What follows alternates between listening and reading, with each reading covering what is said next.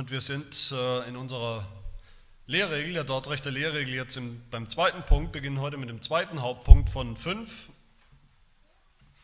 und lesen da die ersten zwei Artikel, Artikel 1 und 2 von Punkt 2.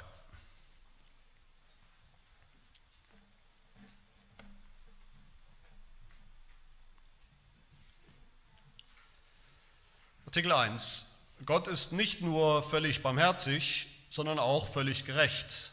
Seine Gerechtigkeit, wie in seinem Wort offenbart, fordert, dass unsere Sünden, die sich gegen seine unendliche Majestät richten, bestraft werden. Und zwar nicht nur mit zeitlichen, sondern auch mit ewigen Strafen, mit Strafen an Leib und Seele. Diesen Strafen können wir nicht entkommen, wenn nicht der Gerechtigkeit Gottes Genüge getan wird. Artikel 2, da wir nicht selbst Genüge leisten und uns vom Zorn Gottes befreien können, hat Gott uns aus unendlicher Barmherzigkeit seinen eingeborenen Sohn als Bürgen gegeben. Um für uns Genüge zu leisten, ist er für uns und an unserer Stelle zur Sünde und zum Fluch am Kreuz geworden.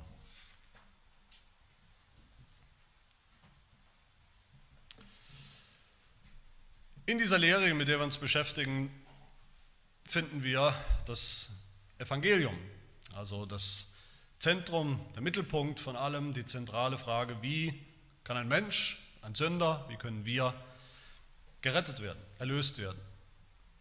Nicht nur finden wir das Evangelium in der Lehrregel, wir finden es sogar in einer Klarheit und Schärfe, wie wir es sonst kaum irgendwo finden. In einer Klarheit, die entstanden ist aus der Auseinandersetzung, wie wir immer wieder hören, der Auseinandersetzung mit falscher Lehre. Eine Klarheit, die überhaupt nur da entsteht, wo, wo man im Kampf ist, im Kampf gegen Irrlehrer, gegen falsche Lehren, unter dem Druck auch von außen, dem Druck, der uns, der die Kirche zwingt, ganz deutlich und klar und schwarz auf weiß mit scharfen Konturen zu bekennen und, und, und festzuhalten, was das Evangelium ist und dann natürlich auch, was es nicht ist. So gesehen dürfen wir dankbar sein, dass uns die Lehrregel immer wieder hilft, genau hinzuschauen, was ist das Evangelium, das nicht aus den Augen zu verlieren, das zentrale, die zentrale Botschaft, was sie, was sie nicht ist und was sie ist. Und die fünf Punkte dieser Lehrregel, das werde ich nochmal hier an dieser Stelle wiederholen, die haben ja nicht wir, sagen wir die Reformierten, erfunden, sondern die Lehrregel ist eine Antwort auf falsche Lehre, auf auch in fünf Punkten am Ende formulierte falsche Lehre. Diese fünf Punkte, die man manchmal auch hört als die sogenannten fünf Punkte des Calvinismus, vielleicht habt ihr euch schon gefragt, was ist eigentlich, woher kommt eigentlich diese Reihenfolge in unserer Lehrregel? Das ist vielleicht nicht ganz so auf den ersten Blick ersichtlich. Vielleicht denken wir, es ist mehr oder weniger willkürlich. Vielleicht habt ihr euch schon gefragt, woher das kommt. Zuerst die Erwählung im ersten Punkt, mit dem wir uns beschäftigt haben, dann jetzt im zweiten Punkt die Erlösung durch den Tod Jesu am Kreuz, das Kreuz ist geschehen, dann im dritten Punkt die Sünde, das ist das ganze Ausmaß unserer Sünde und im vierten Punkt die Bekehrung, die Wiedergeburt und der letzte Punkt, dass die Bewahrung Gottes, unsere Bewahrung, das Beharren der Gläubigen bis zum Schluss. Aber ich denke, das ist überhaupt nicht willkürlich. Vielleicht, wenn wir es so hören, fällt bei uns auch der Groschen. Die Lehrregel folgt, kann man sagen, einfach einer zeitlichen Reihenfolge. In Anführungsstrichen zeitlich. Erwählung war wann? Wann hat Gott erwählt? Vor der Zeit. Das war das allererste von diesen fünf Punkten. Gott hat erwählt, andere entschieden zu übergehen, verworfen, in Ewigkeit her, vor Grundlegung der Welt. Dann kommt das Kreuz, im zweiten Punkt steht das im Mittelpunkt, das Kreuz vor 2000 Jahren. Dann kommen wir sozusagen, die Sünder von heute, dann kommt unsere Bekehrung und der letzte Punkt ist, dann in die Zukunft schauend, wenn wir heute glauben, glauben wir auch noch in fünf Jahren oder in 50 Jahren? Worauf können wir, was für einen Trost haben wir, dass wir auch dabei bleiben bis zum Schluss und tatsächlich nach einem Leben als Christen auch ankommen am Ziel im Himmel?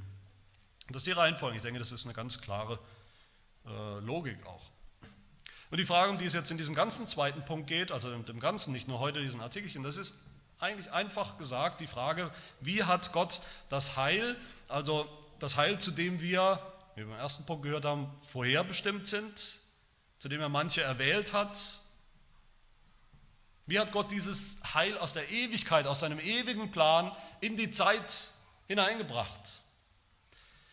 In die Geschichte. Man könnte auch sagen, es geht eigentlich nur um die Frage, was ist vor 2000 Jahren passiert am Kreuz und was nicht. Und wer ein bisschen was weiß über diese fünf Punkte, der weiß, dieser Punkt, zwei,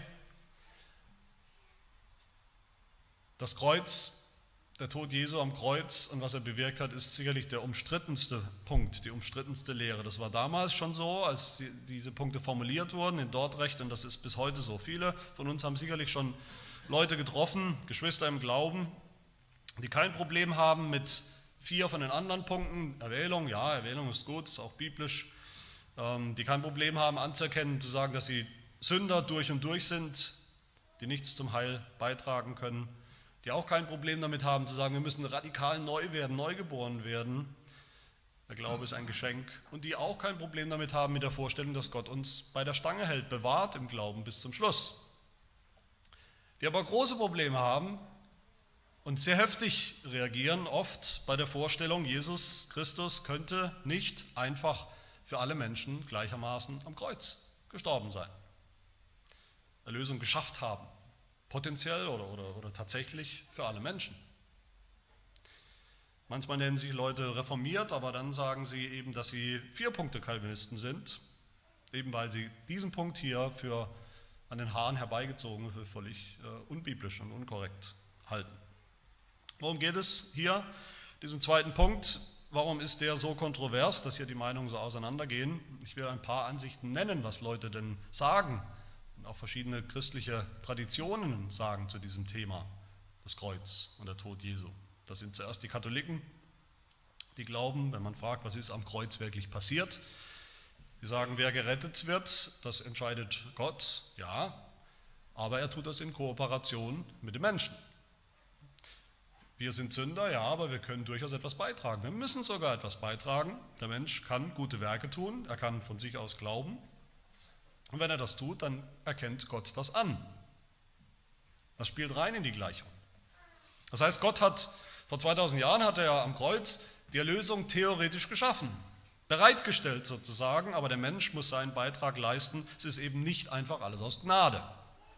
Es ist nicht alles aus Gnade. Das ist katholische Lehre. Wir kennen dann sicherlich auch die Sicht, sage ich mal, vereinfacht und, und über einen Kamm geschoren, die, die Sicht der zumindest vielen Kirchen, der evangelischen Landeskirchen, die im Großen und Ganzen davon ausgehen, vor 2000 Jahren, was ist da passiert? Natürlich, Jesus hat die Erlösung vollbracht am Kreuz und weil Jesus die Erlösung am Kreuz vollbracht hat für alle Menschen, deshalb kommen am Ende, wenn wir ehrlich sind, auch irgendwie alle Menschen in den Himmel.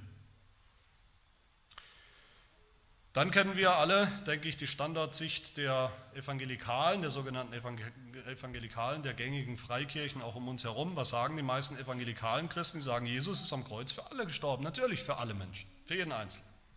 Das heißt aber noch lange nicht, sagen Evangelikale, dass auch alle gerettet werden. Warum nicht?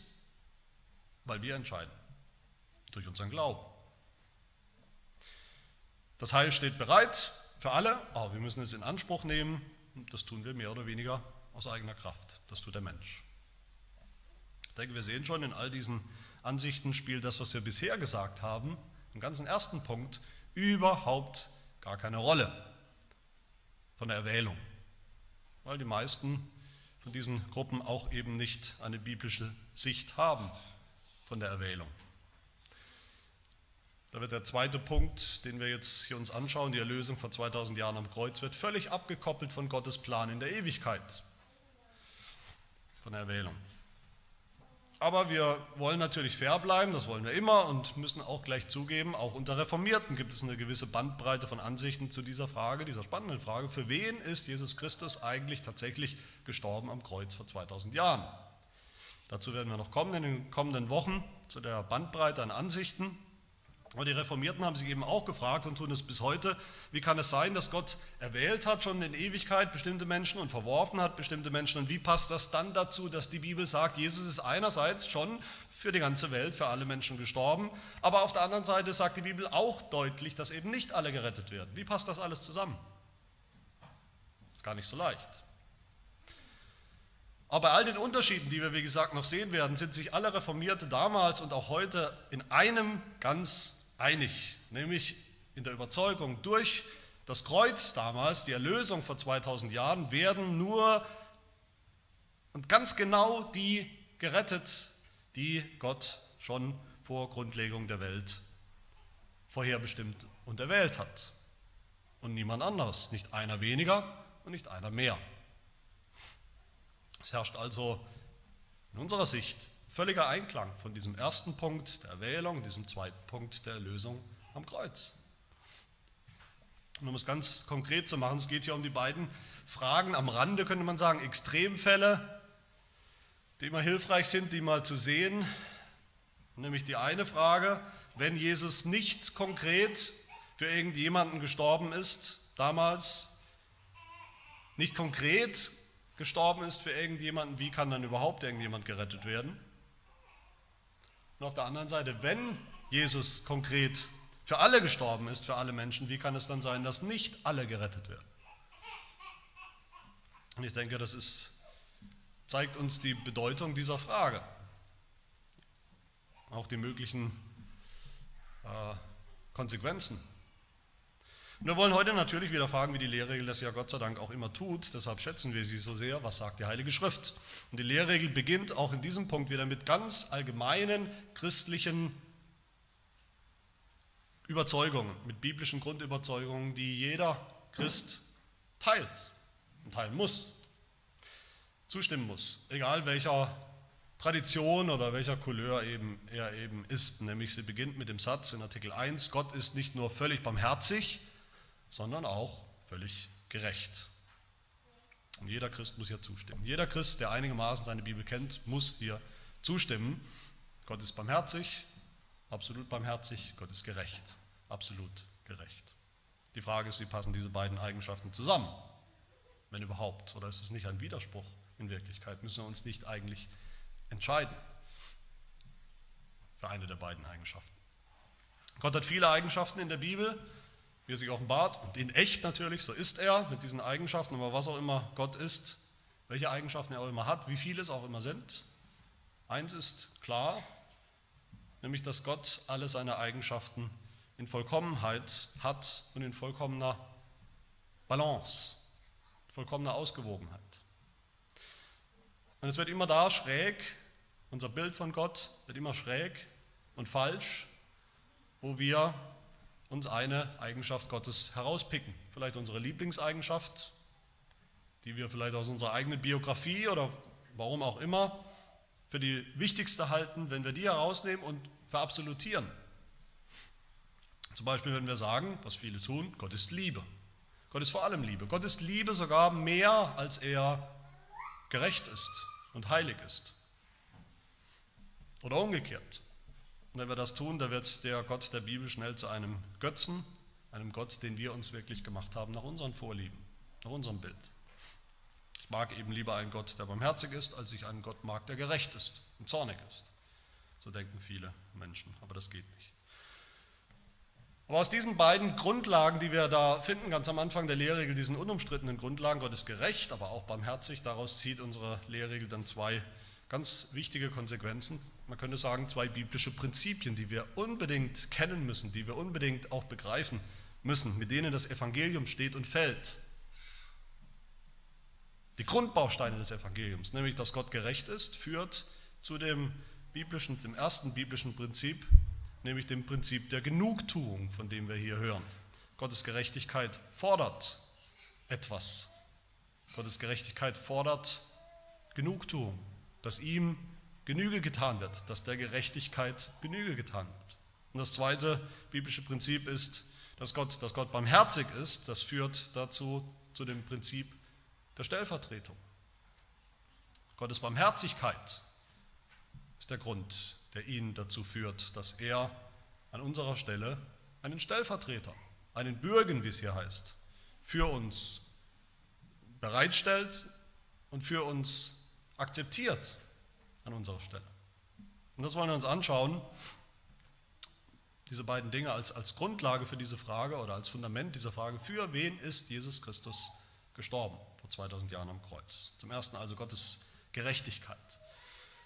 Das Erste, was hier genannt wird. Gott ist völlig gerecht. Ich glaube auch nicht, dass jemand wirklich anzweifelt, dass das biblisch ist. Ich erinnere nur an Exodus 34, haben wir schon gehört, obwohl wir in der Predigtreihe noch nicht bei dieser Stelle selbst sind, wo Gott Mose wieder einmal seinen Namen und damit sein Wesen mitteilt und offenbart und sagt, der Herr, der Herr, der starke Gott, der barmherzig und gnädig ist, langsam zum Zorn und von großer Gnade und Treue, der tausenden Gnade bewahrt und Schuld, Übertretung und Sünde vergibt.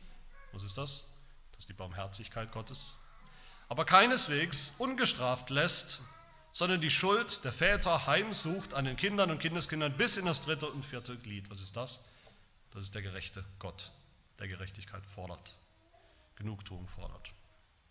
Oder Deuteronomium 32, wo es heißt, Gott, über Gott, er ist der Fels, vollkommen ist sein Tun, ja alle seine Wege sind gerecht, ein Gott der Treue und ohne Falsch, gerecht und aufrichtig ist er. Gott sitzt auf einem Thron, sagt die Bibel immer wieder, er sitzt auf einem Thron als gerechter Richter.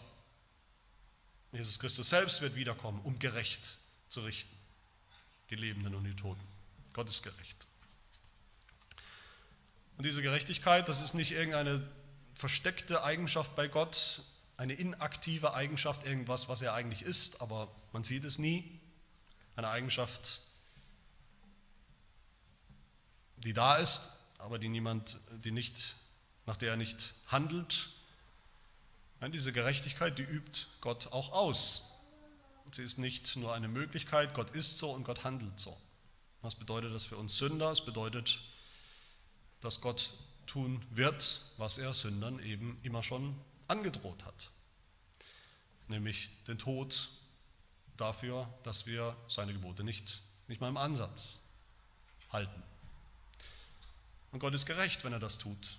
Deshalb, wenn er Sünder bestraft für ihre Sünde, für ihre Ablehnung, für ihre Rebellion gegen Gott. Die Lehrregel sagt, seine Gerechtigkeit, wie in seinem Wort offenbart, fordert, dass unsere Sünden, die sich gegen seine unendliche Majestät richten, bestraft werden. Zwar nicht nur mit zeitlichen, sondern auch mit ewigen Strafen, Strafen am Leib und an der Seele. Jetzt könnte man ja sagen, okay, es ist sicherlich gerecht, dass Gott Sünder bestraft, das sehe ich ein. Aber warum gleich mit dieser äußersten Strafe? Warum mit zeitlichen Strafen und mit ewigen Strafen? Warum mit Strafen am Leib und an der Seele?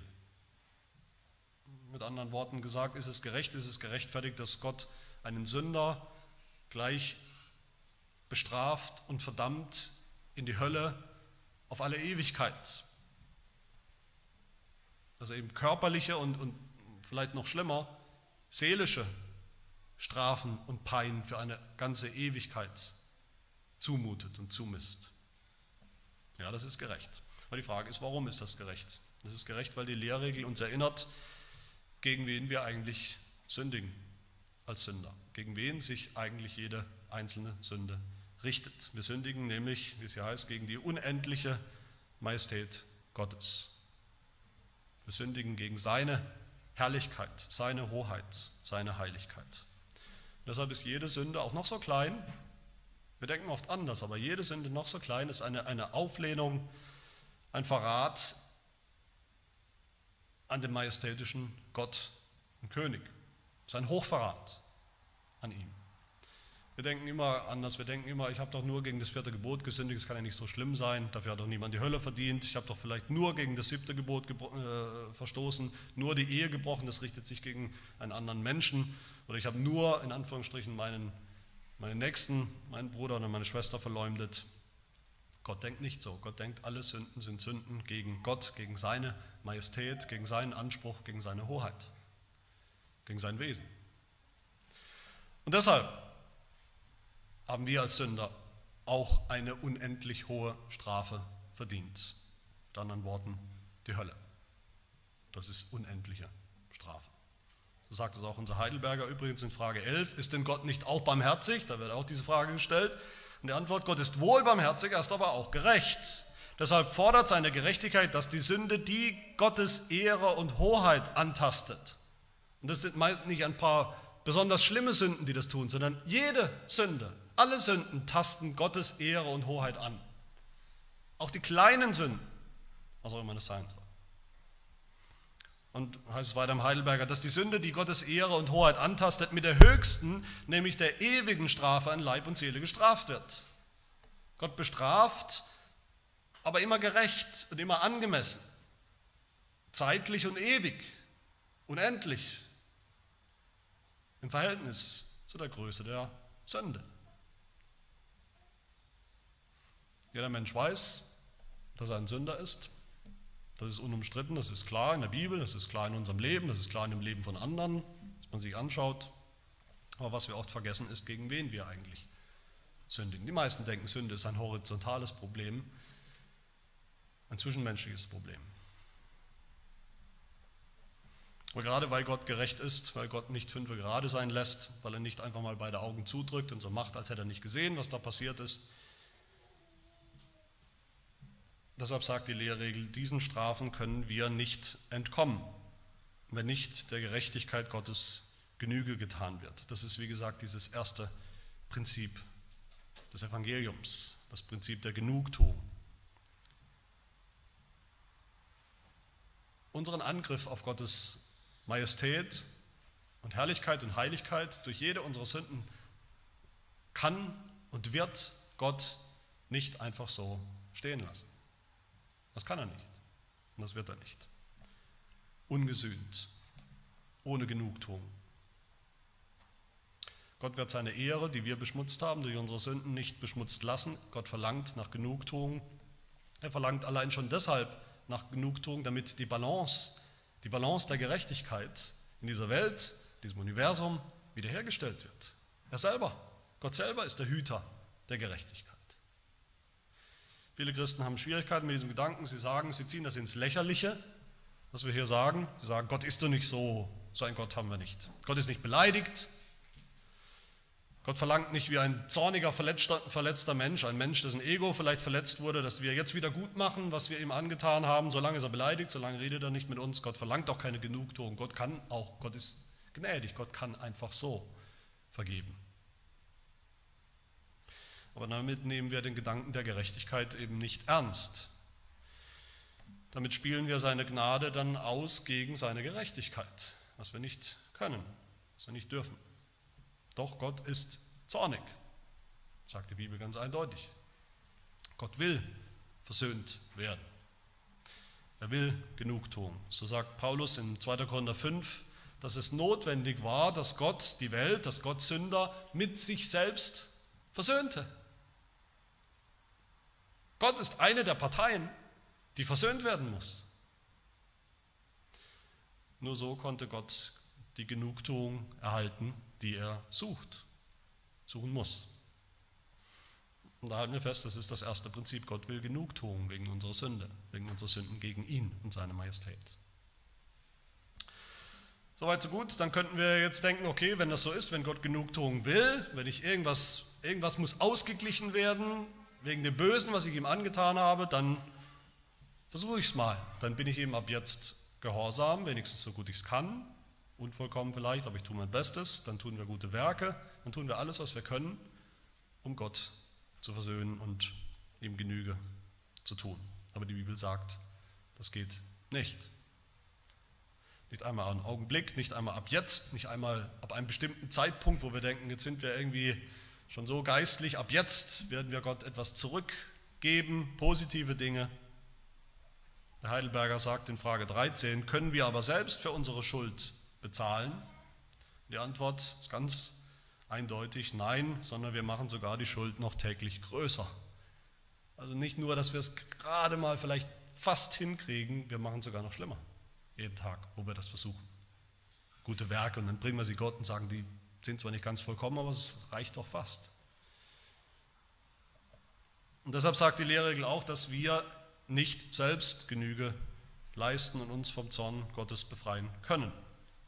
Das können wir nicht als Sünder, die wir ja noch sind.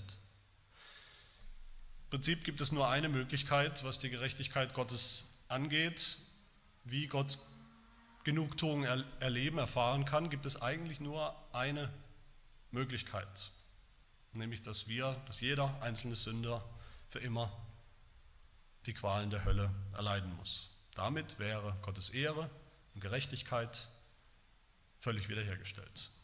Die Balance der Gerechtigkeit. Aber hier kommt eben die andere Eigenschaft Gottes ins Spiel, Gott sei Dank.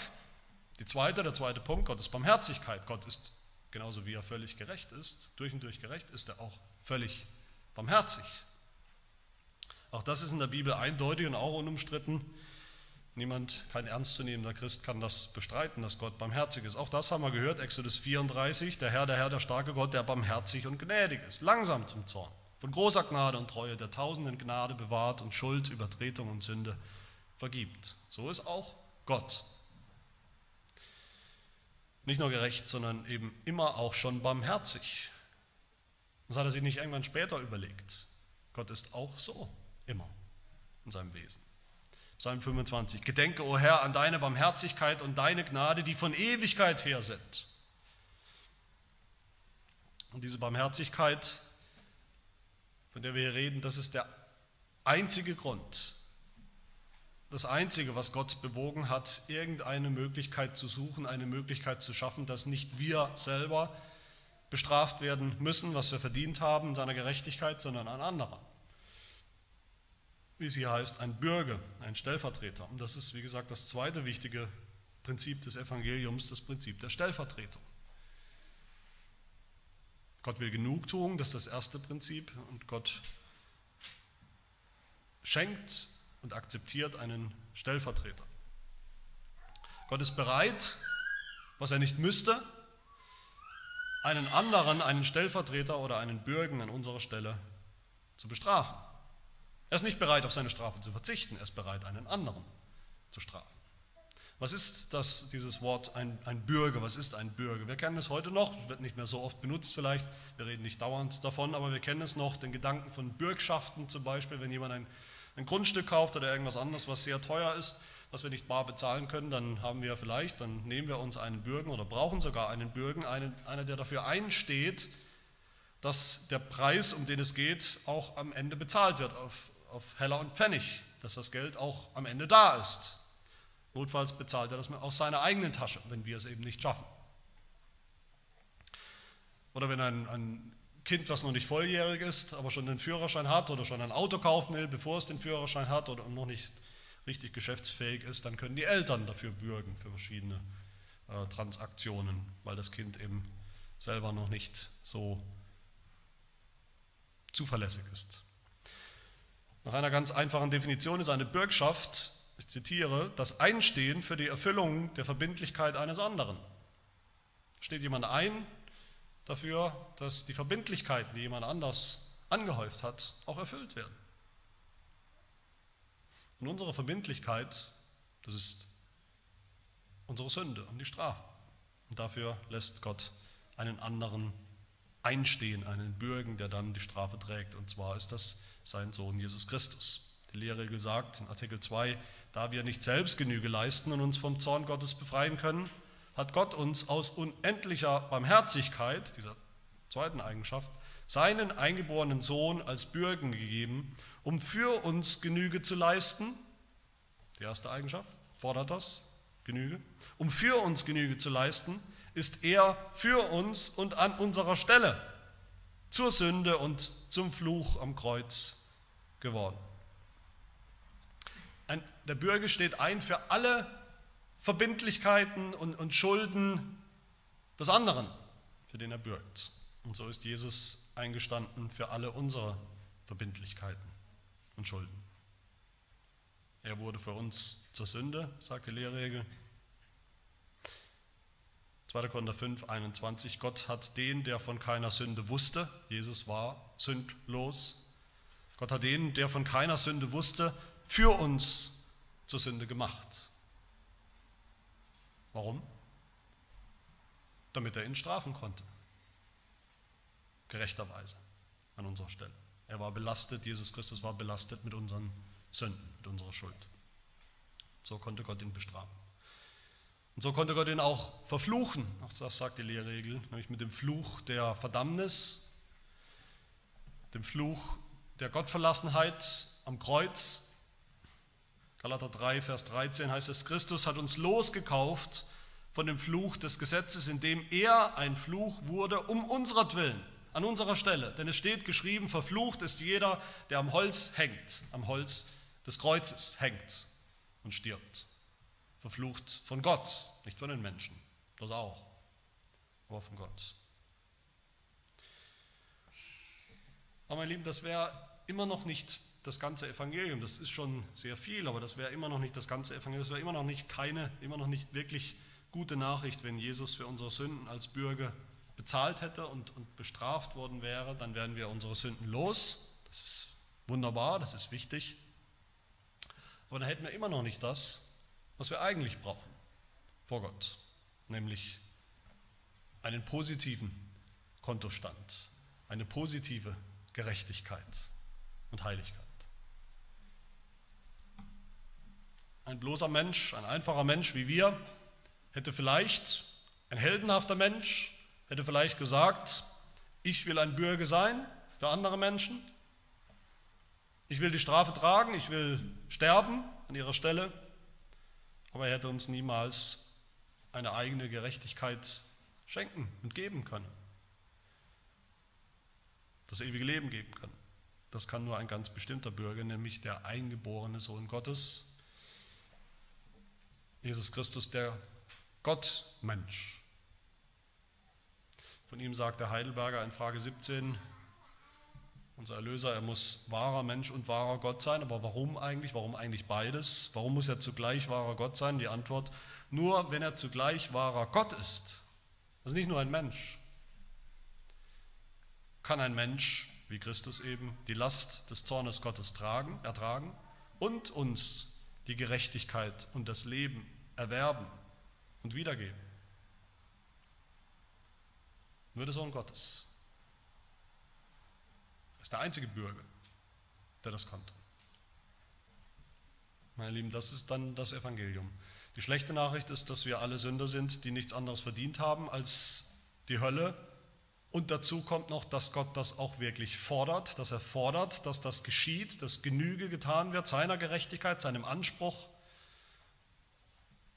aber die gute Nachricht ist, Gott hat uns in seiner Gnade einen Bürgen geschenkt, seinen eigenen Sohn, der selber gehorsam war und der trotzdem gelitten hat für uns genau diese Strafe, die Gott fordert.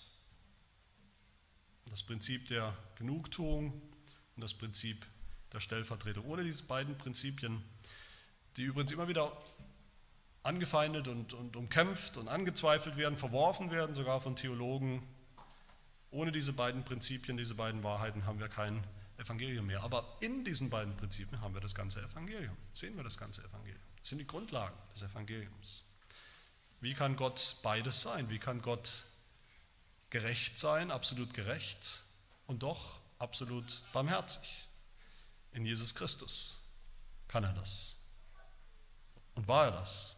Und ist er das? In Jesus als unserem Bürgen. Genauso beschreibt der Apostel Paulus für uns das Evangelium in Römer 3, und damit schließe ich ab, Römer 3, Vers 23, da beschreibt Paulus, wie Gott beides sein kann. Alle haben gesündigt, schreibt Paulus, und verfehlen die Herrlichkeit, die sie vor Gott haben sollten, sodass sie ohne Verdienst gerechtfertigt werden durch seine Gnade, Barmherzigkeit, aufgrund der Erlösung, die in Christus Jesus ist. Ihn hat Gott zum Sühnopfer bestimmt, stellvertretendes Opfer für uns, durch den Glauben an sein Blut, um seine Gerechtigkeit zu erweisen, also um Gottes Gerechtigkeit zu erweisen, damit er selbst gerecht sei, Gott, und zugleich den rechtfertige, der aus dem Glauben an Jesus ist. So ist Gott gerecht und er spricht gerecht. Er rettet. Das ist unsere einzige Hoffnung, aber es ist eine begründete Hoffnung. Das ist eine wunderbare Hoffnung, begründet auf dem, was Jesus Christus tatsächlich am Kreuz vollbracht hat vor 2000 Jahren für uns. Amen. Wir beten. Herr, wir danken dir von ganzem Herzen für dein Wesen, deine Herrlichkeit, die Summe deiner Eigenschaften. Wir danken dir für deine Gerechtigkeit, die überhaupt der einzige Grund ist zu erwarten, dass es in diesem Universum gerecht zugeht, zurecht zugehen wird, trotz aller Ungerechtigkeiten, die wir um uns herum sehen, ja trotz unserer eigenen Ungerechtigkeit. Wir danken dir, Herr, dass du bist, wie du bist, ein heiliger Gott, ein majestätischer Gott, der Sünde nicht einfach ignoriert, der seine Ehre, die dein höchstes Gut ist und auch unser höchstes Gut, nicht einfach im Schmutz liegen lässt. Wir danken dir aber besonders auch für deine unendliche Barmherzigkeit, dass du bereit warst, deinen eigenen Sohn zu senden als unseren Bürgen, dass du seinen Gehorsam anerkennst als unseren, dass du sein Leiden seine Strafe anerkennst als unsere Strafe und deiner unendlichen Barmherzigkeit. Also hilft, dass wir dieses Evangelium niemals aus den Augen verlieren, dass wir seine Größe und Herrlichkeit niemals vergessen, sondern dass wir darauf vertrauen, auf dieses Fundament bis zum Ende. Dass wir es auch anderen Sündern weitersagen, diese Hoffnung, die wir haben, diese begründete Hoffnung in unserem Herrn Jesus Christus, wo immer wir Gelegenheit haben. Dies bitten wir in seinem Namen. Amen.